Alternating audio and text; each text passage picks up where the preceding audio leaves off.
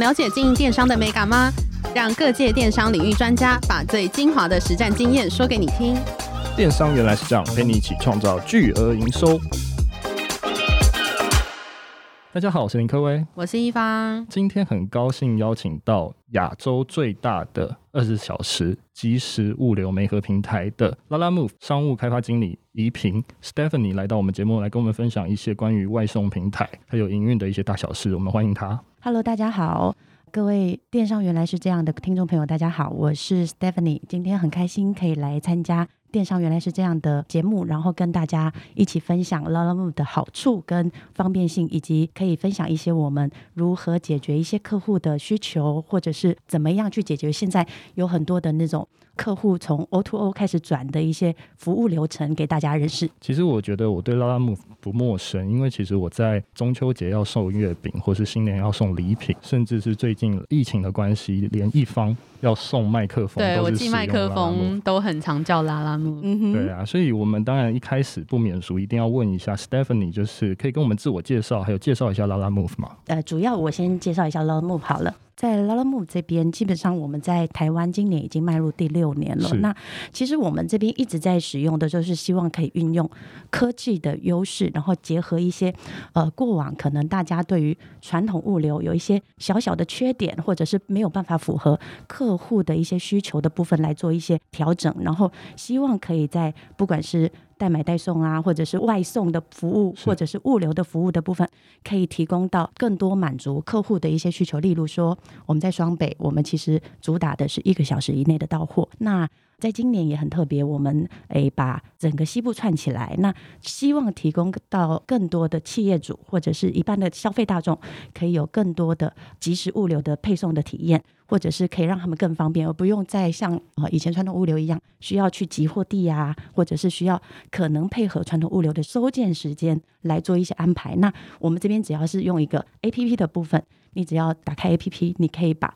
从收件、送件，然后直到包含 GPS 的定位，都可以一次的满足所有的消费者跟企业。了解。哎，我一直很好奇，就是 Lalamove 上面是怎么计算价格，还有不就是不同物件在收费上面有什么样的不一样？OK，呃，其实 Lalamove 和跟坊间的一些传统物流很大的不一样在于是，其实我们是不管你送几件，是我们算的是里程计价，它有点像计程车。呃，你看哦，计程车他坐一个人跟坐四个人，其实它价格是一样的，所以基本上只看你到底是从台北的，假设我从信义区要去西门町，那这整趟的里程到底花多少的距离？我们是用距离在累积计价，所以中间你可能有放了一个客人、两个客人、三个客人的情况下，我们可能当然会有一些额外的费用，例如说可能多一个停靠点会多加一个停靠的费用。不过我们的计价方式跟传统物流完全不一样，因为他们是。每一件，那不管它地点送的一不一样，它的费用就是以件计价。那我们是以趟数计价。嗯，那我记得就是 Lalamove 可以选择，比如说是用机车啊，或者是呃汽车，这个都是有差别的嘛，对不对？对的，对的。因为其实，哎，车子的大小，它的承载空间不太一样。那所以在你选择，例如说你今天麦克风，我觉得它就可以用摩托车送。是。那可是如果假设是呃，你今天可能是一搬家，那它可能需要用到的就是箱型车，甚至是更大的车。所以所有的主导权都是在消费者这边跟企业主这边。就是那有没有搬运这个部分是有计入这个价格里面的吗？会有会有，在摩托车的部分，其实基本上我们它是因为摩托车停放比较方便嘛，是。所以其实它可以上下楼这些是不计费用。可是如果假设你用到的是卡车、货车之类的，那它就可能会有一个搬运费，或者是因为它车子比较大，停车不方便，所以它就会再记录一个叫做上下楼的费用。所以这些额外的条件或者服务的费用，我们在 APP 上面都显示的很清楚。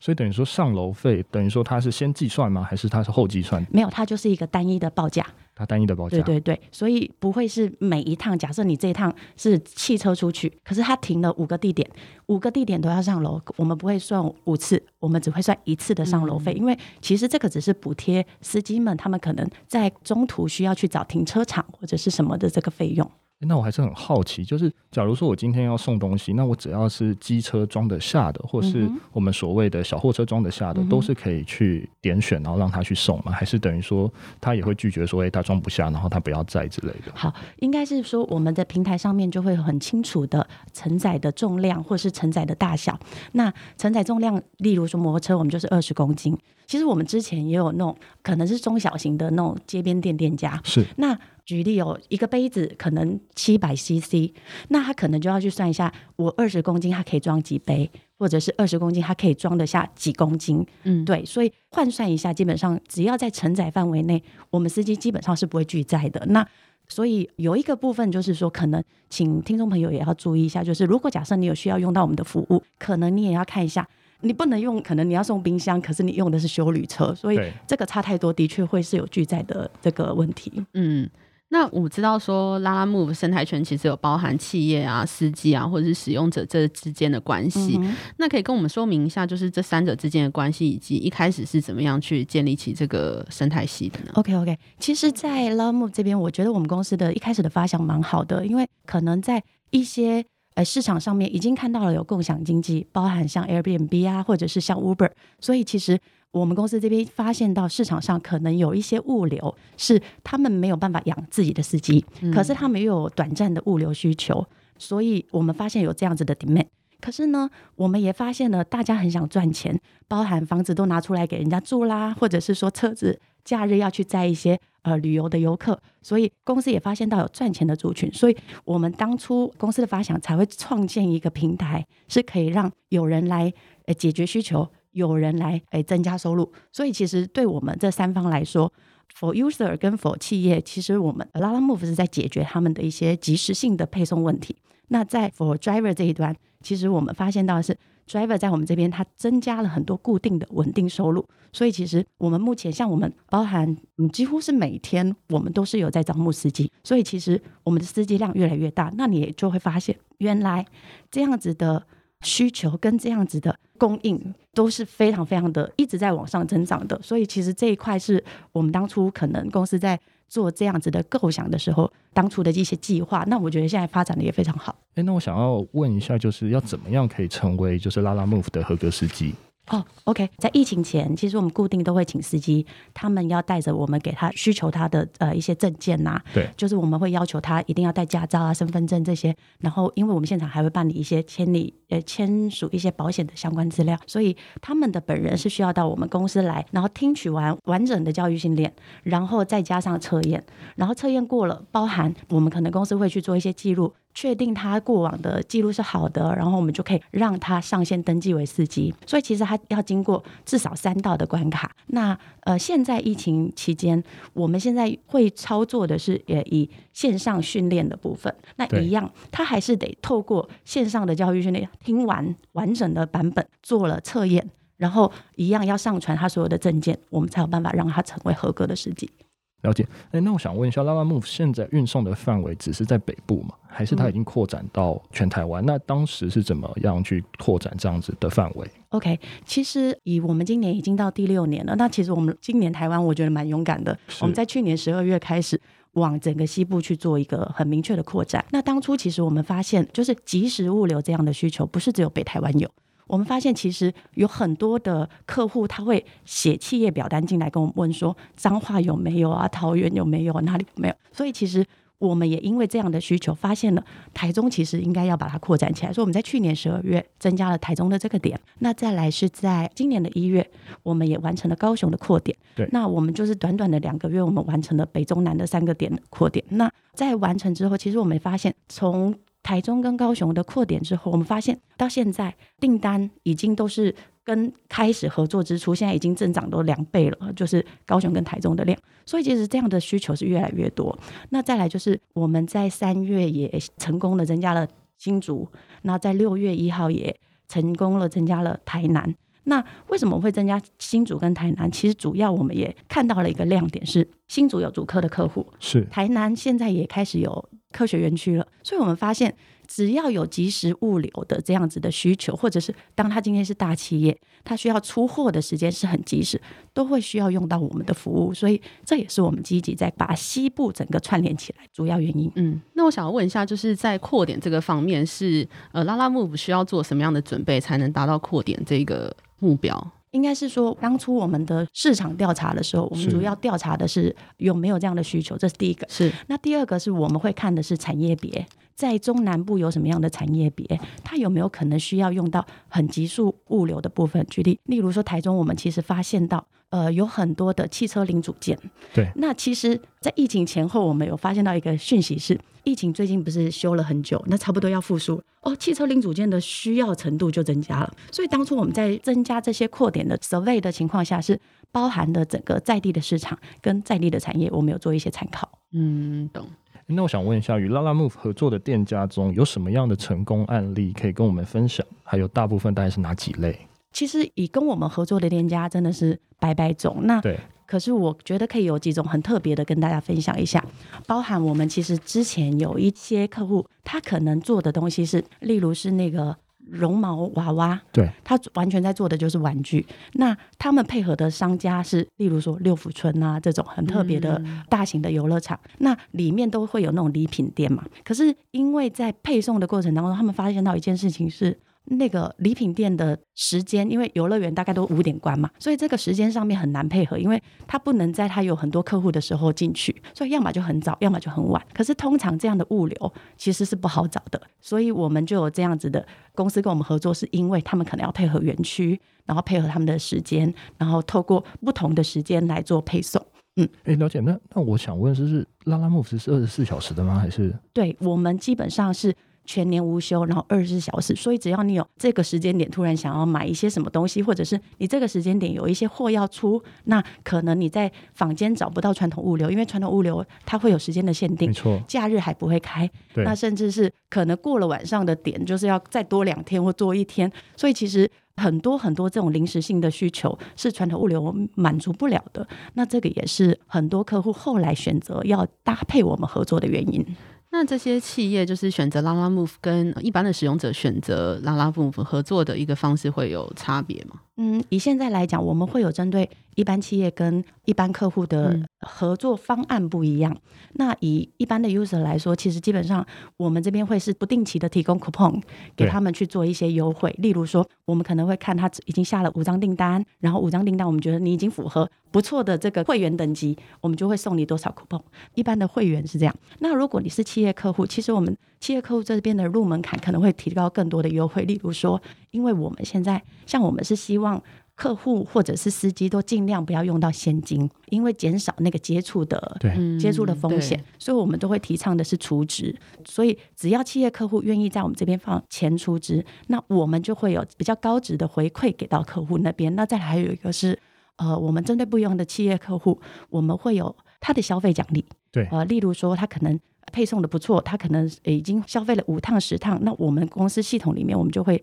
有一个不定期的活动给他们。例如说，这一季是 A 方案，下一季是 B 方案，所以针对企业客户这边会有比较明确的一些优惠。那另外是企业客户这边，因为很多客户都是要报账的，所以其实在发票上面的产出也会比较明确一点，是可以有统编呐，那直接会有消费的明细，所以客户都可以自己去掌控。哎，我有一个问题，我们公司的量不太大了，但如果说我想要成为企业客户的话，应该有什么样的 criteria 或是有什么样的条件？呃，应该说第一个可能要先确认你们有没有公司行号的名称统编，是，是。那再来就是你们到时候你们可能要确认一下，以你们公司来讲，你们是要公司来做下单，还是你们是个别里面很多店家？例如说，你可能是一个五个分店的老板，对，那你下面就会有五个分店嘛，所以你每一个分店可能。你要找出一个店长来给我们，因为我们会帮你们把你们每一个店长的账号账号对，对会摄入进去之后，那老板未来你来看的时候，那你就可以看得很清楚，说你有哦谁在消费，很清楚的明细。但是可能最重要的就是原本你们店家的呃公司行号啊统编这个资格是有没有？如果有，我们基本上就可以帮你们去做申请。了解，好，嗯、那我回去马上用一下。好，我们有优惠哦。好，回去马上用。我想问一下 Stephanie，就是许多厂商已经有自己的车队，甚至也有很多外送平台、快递服务，这些都很竞争。那 Lalamove 的竞争优势是什么？其实前面刚刚讲了蛮多，传统物流这边可能没有办法满足很多新的企业主，因为其实最近我觉得就拿疫情这件事情来说好了，因为其实，在疫情过后，我们发现来加入我们的客户，我们至少增长了两倍以上，就是那个客户数，那很多都是因为。原本我可能是小店家，我以前也没想过要做呃线上消费啊或者电商的部分。可是在疫情这一端开始，他们想要开始做的是 to C 的电商，甚至是有一些本来是做 to C 做的很好，可是因为疫情的关系，他可能要开始卖的是批货的这样，就是可能如果是餐饮，它就变成是变做调理包、生鲜调理。那他可能未来出货的就是调度上调度的使用，所以很多很多人在转型的情况下，灵活这件事情，我觉得是我们目前优于所有的传统物流的最大优势，这是一个。那第二个是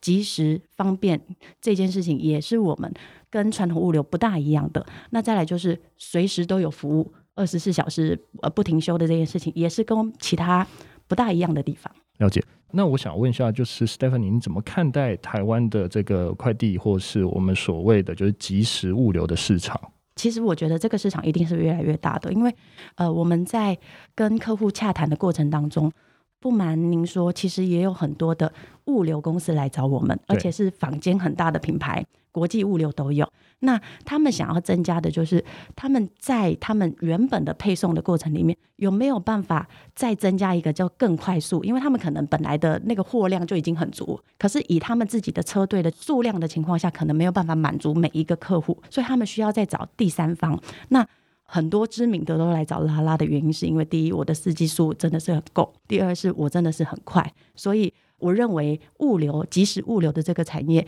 即时物流的这个需求一定会越来越大。了解，因为现在还蛮多的，就是比如说小型电商都有在考虑说，是不是要自建物流的部分。那拉拉 move 在这方面有提供就是这样的协助吗？哦、呃，应该是这样说，我们没有完全可以去取代它的自建物流。是但是如果假设这个企业主他还在思考阶段，就是要到底要不要自建物流啊，还是说其实他现阶段刚好是在转型阶段？嗯，那。我认为他就可以先参考 Lalamove，因为其实组建一个车队哦，你要花的不是只有司机的薪水，你要花的是背后的一台车的成本，背后的车子的保险，还有。这个司机，你养他进来之后，你的订单有没有这么稳定？所以其实这个都是企业主他们思考的重点之一。那如果假设在初期还在考虑要自建的状况下，其实我觉得拉拉是一个非常好的替代方案跟首选。因为其实，在拉拉这边，如果你今天是出货，我没有大车；那如果你今天是 to C，要很多点，那就看商品的大小。对，我们会有摩托车，也会有小车。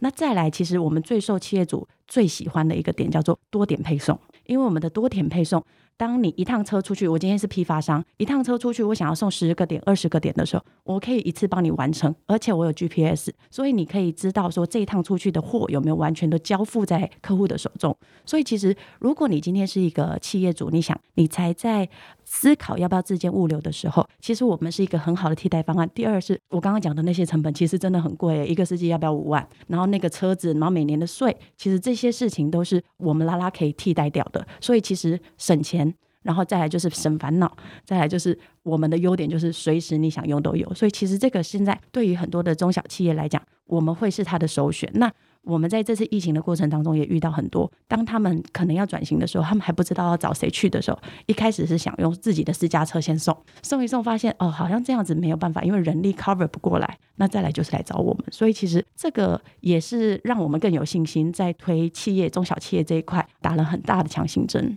了解。那我想问一下，就是在疫情期间的营运状况大概是怎么样？还有就是有什么样的服务是最受欢迎的？OK，在疫情期间，其实呃，我们这边有感受到最大的，其实坦白说，餐饮业真的很多，因为所有的政府都不能内用了嘛，所以外带变成是他们一定要转型的需求。我们所有的订单里面，除了呃餐饮之外，其实你会发现到有很多的生鲜也都来找我们了，甚至是其实疫情也影响了很多很多产业的生计。所以他们本来可能有养司机，司机后来是放无薪假的。那在这个过程里面，他们是用我们来替代他们的司机。所以其实，在整个疫情期间，我们的订单至少真的涨了五成是有的。然后再来是我们的合作也是大概有五成进来，所以客户的类别也是远超于我们的想象的。从烘焙啊，从原本的我们生鲜以前不多，可是，在疫情期间之后，包含冷冻食材制造这些全都进来了。所以，在这个疫情看到的是，哦，原来大家都想办法要转型。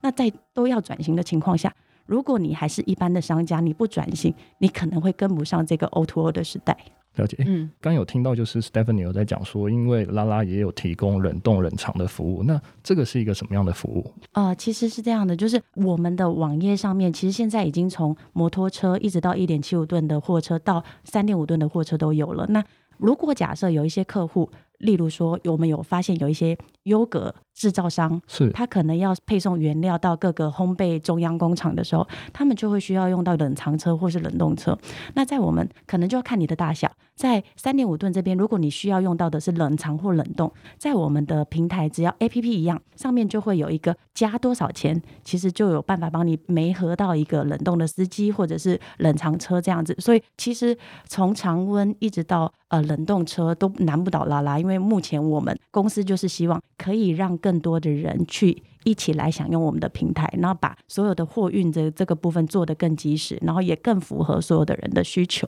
了解。嗯，那我想问一下 Stephanie，就是 Lalamove 未来有什么样的规划，还有想要拓展什么样的新服务？OK，在 Love Move 这边呢，其实基本上我们中小车种的服务其实已经发展的蛮久了，那其实接受度也都非常高了。那目前我们在今年的第二季，我们增加了一个三点五的货运的服务，包含了冷冻啊、冷藏这些车型都进来了。那另外一个是说，过往啊，大家对于这种大车的合作，其实都还是停留在很久以前的印象，就是我要打电话给车行啊，然后我可能要跟他沟通很久啊，然后他们才有可能有这样子的车种服务。可是，一样在拉拉这边的服务。我们基于我们跟之前的摩托车也好，或者是一般的箱型车也好，我们还是在 APP 上面直接的操作、直接的预约，那一样是二十四小时的服务。那另外，其实我们这边的大车它都是以专件的配送的服务的部分。那另外是呃在距离的考量上面，其实我们也做了很详细的计算。我们希望可以给到客户的是，如果你配送的越远，我们的距离越远，我们给到的价格算起来是越来越便宜的。所以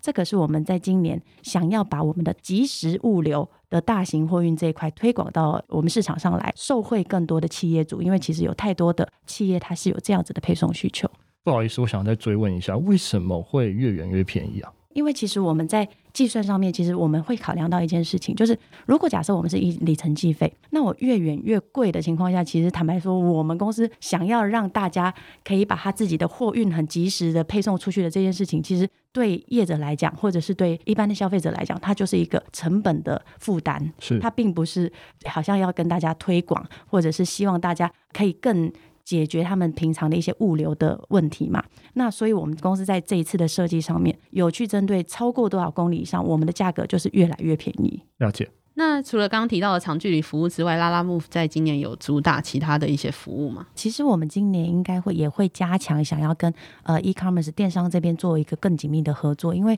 其实在这一波疫情。有很明显的一些电商的转型，那我们发现到过去个人电商，他可能自己本来就有一些 to C 的一些配送方式。举例哦，以前他们可能会很习惯用黑猫、大荣这些，但是呢，大部分的需求都是大概是两天，至少是两天的这个准备期嘛。但我们在这次的疫情发现到，其实消费者的习惯也改了，所以他们的需求是我在网络上订的东西，我希望可以更快拿到，所以很多很多的电商。来找我们做他的第三个配套，因为他们的客户期待不一样了，他们期待是更及时的物流服务，所以今年我们会把电商也拿到当为我我们的一个重点之一，就是怎么样加快电商的出货速度，也是我们接下来会去努力的地方。